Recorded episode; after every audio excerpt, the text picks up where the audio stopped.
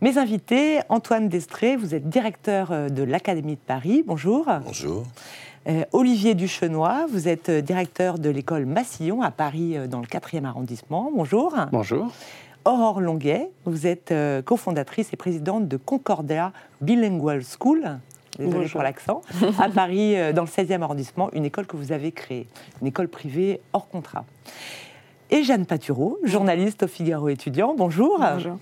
Alors, faisons le point. Est-ce qu'on peut parler de boom des écoles bilingues? Oui, on peut parler de boom euh, des écoles bilingues en France, en tout cas aussi à Paris, puisque depuis 5 ans, 20 écoles primaires bilingues ont été créées à Paris ce qui est assez considérable, ce qui montre un certain intérêt. Et au-delà de l'augmentation du nombre d'écoles, il y a également une augmentation du nombre de candidats, euh, notamment au lycée euh, franco-allemand de Buc, euh, avec lequel j'ai un petit peu échangé, qui m'a expliqué qu'en trois ans, le nombre de candidatures avait explosé de plus de 30%, ce qui montre, ce qui montre à nouveau un intérêt. Alors, comment expliquer ce succès?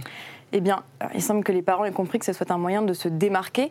Aujourd'hui, on le sait, plus d'un élève, un, Pardon, je recommence ou... Non, non. c'est bon, pardon. Aujourd'hui, plus d'un élève, euh, un candidat euh, au bac sur deux obtient le bac avec mention, ce qui prouve bien que tout le monde obtient le bac. Euh, l'objectif, donc, c'est de démarquer son enfant en lui permettant de maîtriser de façon extrêmement fluide une langue, donc en lui permettant de l'apprendre dès le plus jeune âge. Dans certaines écoles, on apprend l'anglais dès la maternelle, parfois avec 80% des matières qui sont enseignées en anglais. on a également des cours intensifs d'anglais, ce qui permet à l'enfant d'être complètement fluide à la sortie du bac. Ce qui lui permet aussi de passer le bac en anglais et là, l'objectif, c'est de se démarquer sur Parcoursup, donc d'avoir un dossier complet. Et puis parfois aussi euh, étudier à l'étranger Oui, c'est possible. C'est possible, c'est très prisé. Alors notamment des doubles diplômes, parfois avec des doubles diplômes avec des écoles de commerce, avec Sciences Po, avec des bilicences, des doubles licences. Euh, à Massillon, ça fait longtemps euh, qu'on vous proposez un enseignement bilingue. Quand est-ce que ça a commencé et aujourd'hui, qu'est-ce que vous proposez exactement? Alors aujourd'hui, euh, l'établissement propose deux types de sections, section anglophone et section germanophone. Ça s'est créé dans les années 90. L'établissement était un petit peu en fragilité, avait du mal à trouver son objectif un peu différent par rapport aux autres établissements, et donc a proposé euh, alors, des familles anglophones qui arrivaient à Paris pour travailler, d'accueillir leurs enfants et donc de travailler à des niveaux différents par rapport aux autres élèves francophones qui, eux, avaient un niveau classique de l'enseignement en classe de 6e notamment. Et donc depuis 20, 30 ans pour la section germanophone et 25 ans pour la section anglophone, le projet est de mêler les élèves anglophones germanophone, francophone, et de mélanger à l'intérieur des classes ces processus justement linguistiques qui leur permet pour certains de préparer les examens du Cambridge et pour d'autres d'avoir un phénomène plus classique et d'amener jusqu'à la fin au niveau Mais de ça a été un succès tout de suite En tous les cas, ça permet aux familles euh, anglophones et germanophones de se retrouver, donc il y a un esprit euh, assez communautaire. et communauté d'expat un peu. Voilà, mais en même temps un mélange aussi avec euh, les francophones. Donc il y a une forme de multiculturalisme qui est proposé à tous les élèves, puisque comme ils ne sont pas chacun dans leur classe, sont mélangés,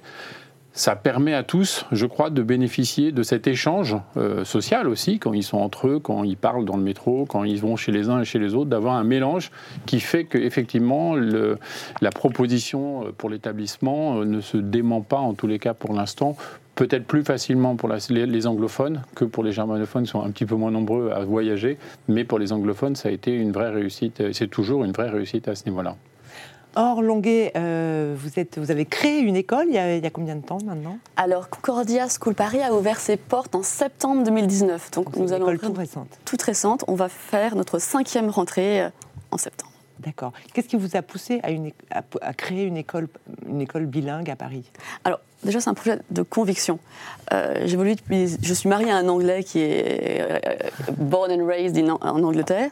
Et ça me permet donc depuis dix ans d'évoluer entre la France et l'Angleterre. Et j'ai réalisé que les Anglais avaient.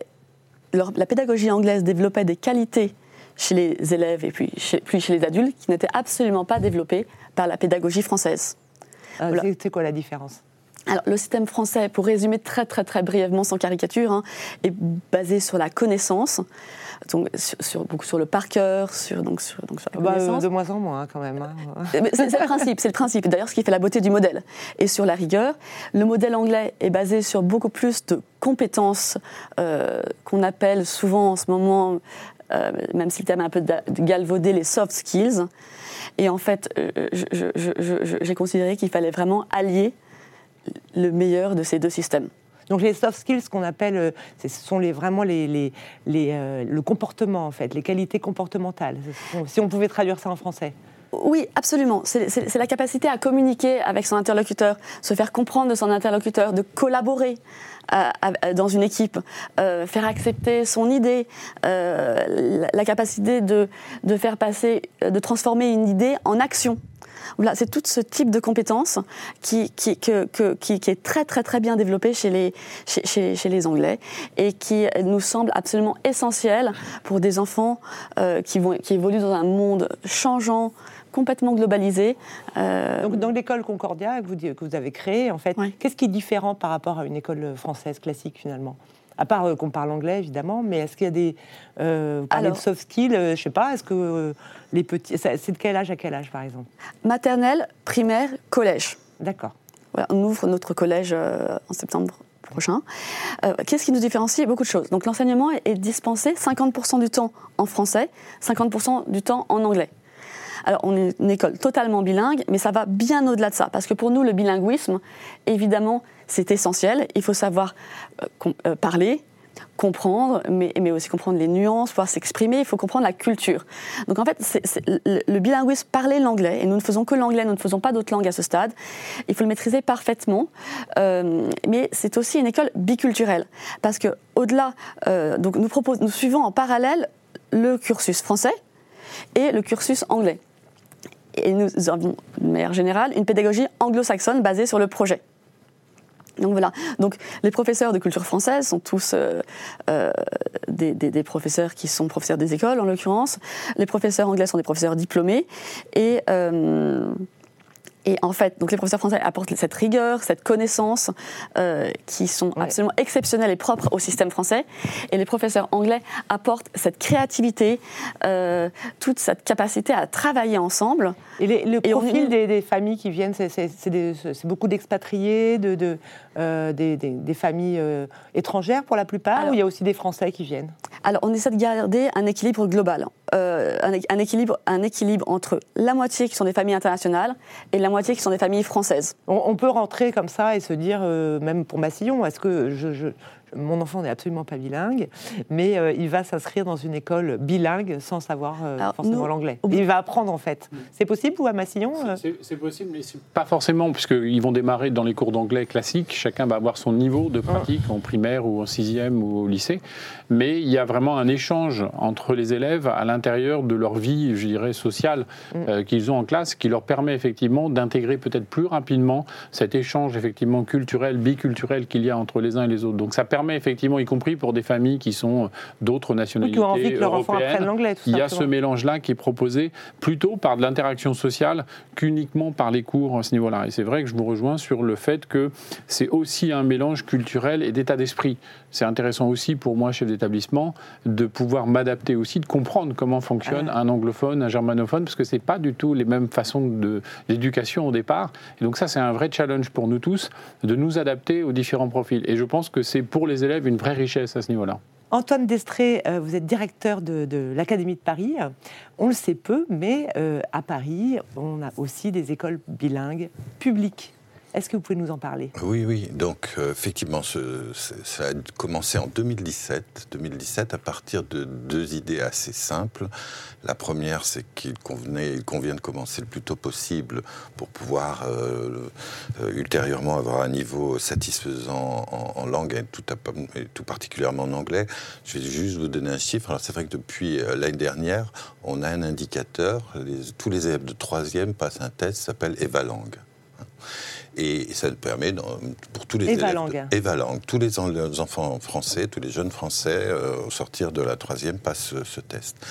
Et nous, à Paris, on a plutôt des résultats plutôt meilleurs qu'ailleurs. N'empêche que, euh, que 67%, et seulement 67% des élèves ont un niveau A2. A2, c'est ce niveau qu'on exige normalement au bout de deux ans. Or, c'est au bout de 4 ans qu'on a 67% des élèves qui, qui, ont un niveau A2. Donc, première chose, c'est l'idée que plus on commence tôt et plus, euh, et plus on, on assure ses, ses, ses, compétences en langue vivante. Et puis la deuxième chose, c'était la question de l'attractivité de nos écoles publiques. Vous savez que Paris euh, connaît une déprise démographique euh, extrêmement ouais. forte. Et les certaines... familles qui quittent Paris et les familles qui ont des enfants en bas âge en particulier. Oui, donc vous avez le nombre de classes qui diminue, puis à un moment donné, là, même la question de, de l'existence de cette école euh, apparaît. Et, et le, la première école euh, que nous avons créée à Paris, elle est sur l'île Saint-Louis, l'école rue Poultier. Et avec le directeur, c'est le directeur qui est venu à moi, vers moi au moment à la fin d'une réunion, me disant et si on faisait une école bilingue?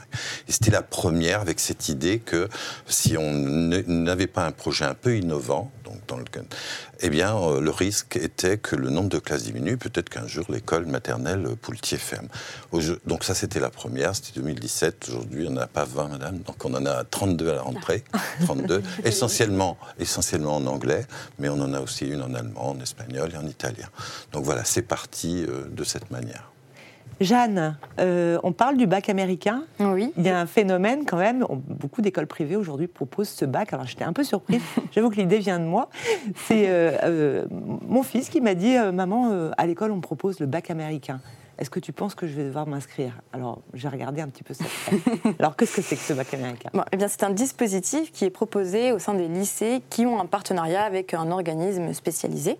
Euh, Aujourd'hui, l'organisme le, plus connu, c'est Academia. Academia qui a donc à peu près 150 partenariats avec des lycées en France.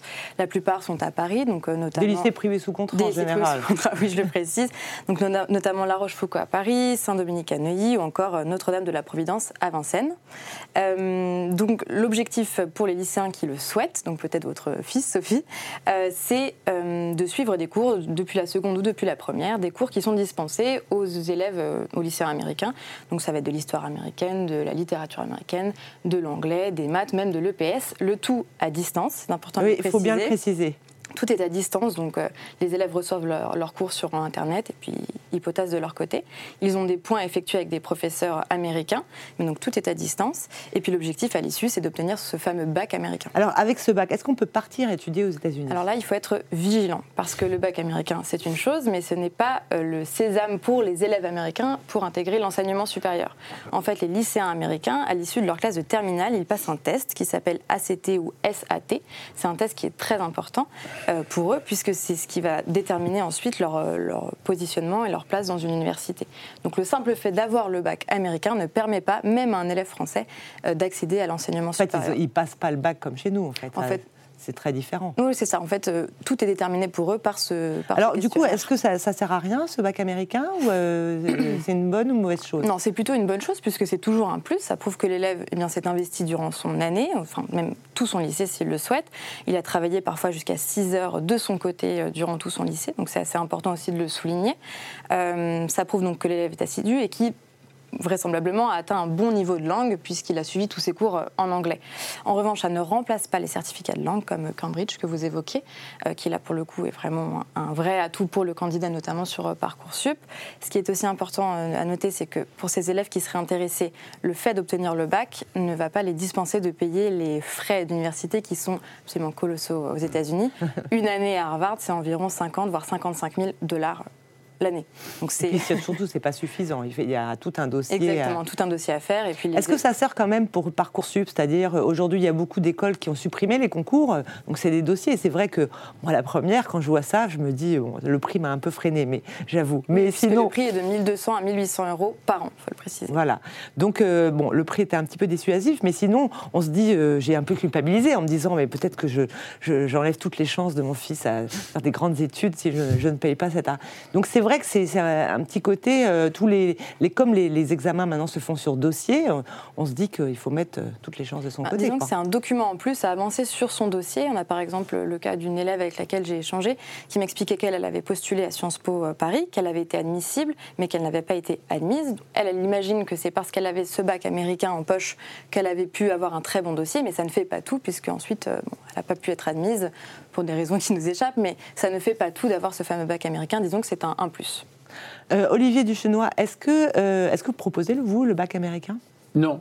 Non, on reste sur les examens du Cambridge qui sont proposés dès la classe de 6e, 5e, 3e, seconde et première, ce qui permet aux élèves d'avoir un niveau en sortie de baccalauréat niveau C1, donc un peu le niveau supérieur. Alors pour les anglophones, les natifs, américains anglophones, forcément, eux, la situation est un peu différente, mais pour nos francophones qui ont un certain niveau, ça leur permet de postuler plus facilement effectivement aux études à l'étranger, tout en ayant passé le baccalauréat français, donc d'avoir la double corde à leur arc sur cette orientation. Ce qui fait que sur 150 élèves, on a à peu près 30 élèves qui accèdent aux études à l'étranger, et d'ailleurs pas forcément que des anglophones ou les, germanophones, mais Ils aussi... passent l'IB, ce qu'on appelle l'IB L'IELTS, nous on, fait, on le propose ça aussi, mais on est plutôt sur les éléments du Cambridge actuellement, ah, même si on continue à réfléchir. Ça suffit en fait. Oui, en tous les cas, c'est une des réflexions, même si avec les parents euh, des sections anglophones, on se pose des on s'interroge aussi par rapport à l'ajustement qu'on peut faire, parce qu'effectivement, rien n'est figé et qu'il faut savoir évoluer avec euh, les demandes des universités américaines, anglaises ou aussi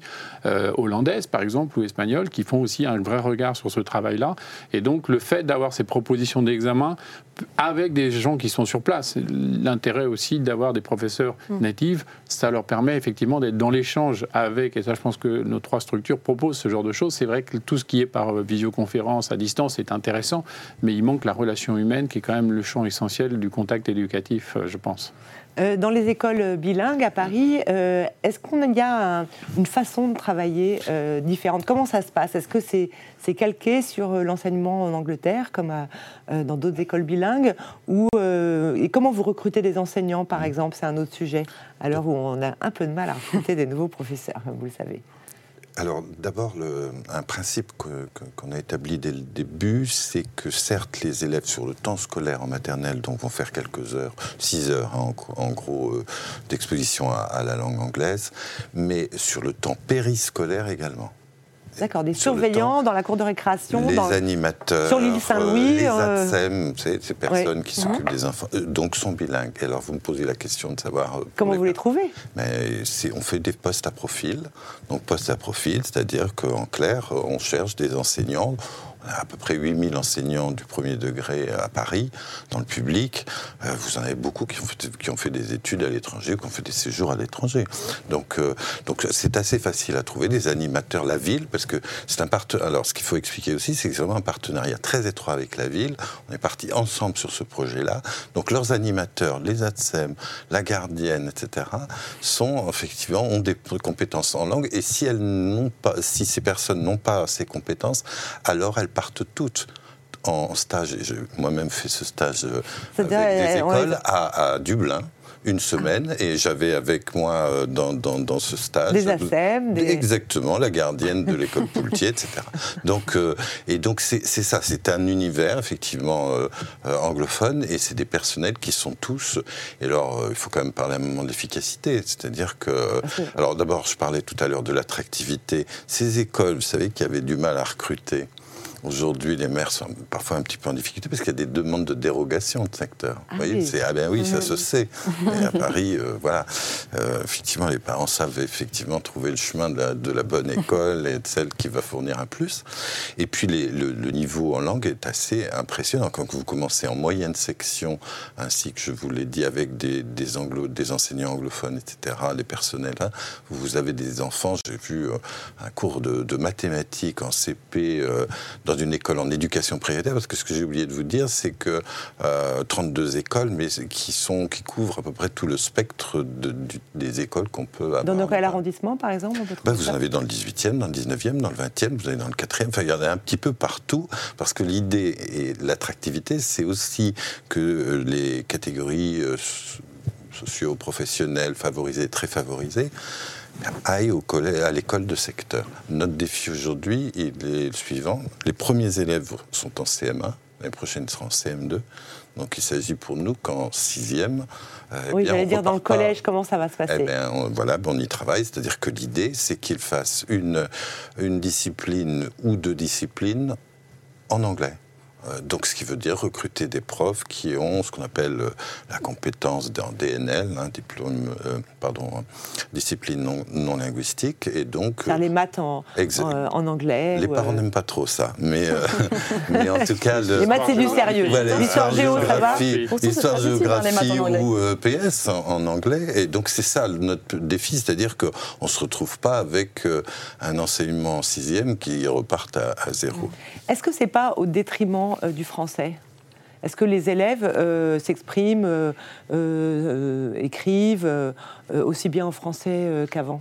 Comme nous, on prépare le, baccalauréat français, il y a cette obligation donc pour les anglophones de devoir effectivement s'exprimer, écrire en français. On parlait de la différence du, du, modèle éducatif entre les anglophones qui sont beaucoup plus à l'oral et les français beaucoup plus à l'écrit. Donc il y a ce rapport-là à l'écrit qui est aussi important. Donc je dirais qu'il bénéficie aussi de cette forme de développement culturel euh, vers le monde français, vers la culture française. C'est souvent d'ailleurs quelque chose qui attire beaucoup les parents anglophones. S'ils viennent à Paris, c'est aussi parce qu'ils ont une attirance pour notre pays à ce niveau-là. Et donc ça permet un vrai mélange à ce niveau-là. Et quand on parlait tout à l'heure d'élèves qui partent ensuite étudier à l'étranger, les anglophones ne sont pas les plus nombreux. Euh, on a vraiment un mélange. Donc je pense que cette, euh, cet échange-là, il est dans tous les sens. C'est-à-dire que ça, ça bénéficie aux francophones, ça bénéficie aux anglophones, aux germanophones d'avoir ce mélange culturel. Et pas au détriment du la langue française Non, je ne crois pas. C'est l'attention à avoir, effectivement, mais effectivement, voilà, d'avoir cette importance de développer aussi dans le système éducatif français par rapport au bac français. Et euh, ça fonctionne plutôt correctement, je pense. Euh, est-ce qu'il y a, quel est le profil des familles qui viennent euh, vous voir? C'est, euh, vous disiez qu'il y a des Français, mais il y a aussi beaucoup, bien sûr, d'étrangers. Qu'est-ce qu'elles recherchent dans votre établissement? Parce qu'on voit qu'il y a des écoles bilingues dans le privé et dans le public. Alors, je suis plus précis, il y a trois types de familles qui nous rejoignent. Il y a les familles complètement étrangères, donc deux nationalités qui ne sont pas françaises, des couples mixtes et des, couples, et des, familles complètement françaises. La partie des familles françaises est en forte croissance. Toutes les écoles euh, bilingues constatent qu'il y a de plus en plus de Français qui ne sont pas bougés, qui veulent une éducation bilingue pour leurs enfants.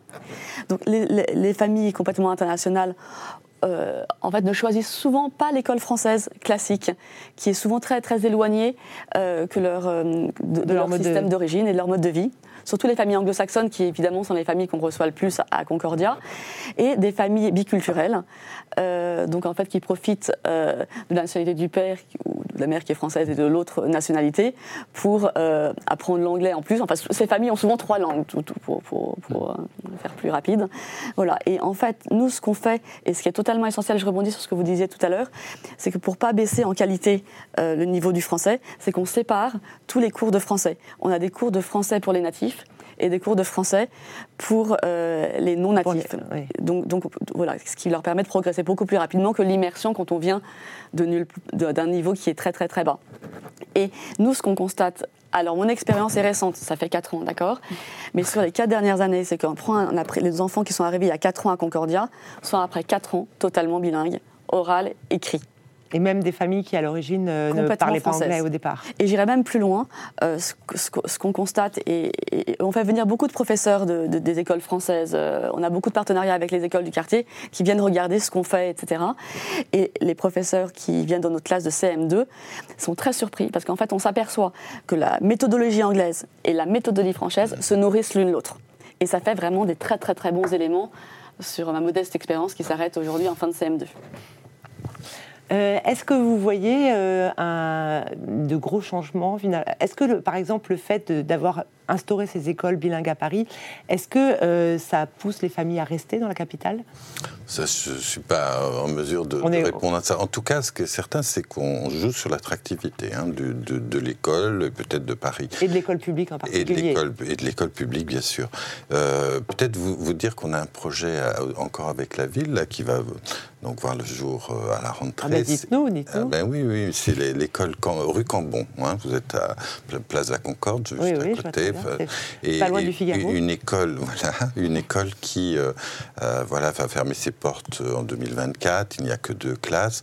Et plutôt que d'avoir des locaux vides, une magnifique école avec une architecture Eiffel, ça va être un lieu qui, chaque, chaque semaine, va accueillir deux classes élémentaires deux classes de collège, donc quatre classes, euh, quatre classes chaque semaine. Vous multipliez par 30, vous voyez le nombre de classes et d'élèves qui passeront là, dans cette école où tout sera, tout sera britannique.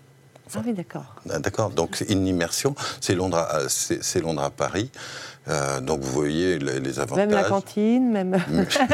Même la cantine. si Sauf vous la voulez. cantine, on est, on est d'accord. mais, mais, mais ça veut dire que tout, tout en fait, l'aménagement qui est en train de euh, se faire en ce moment.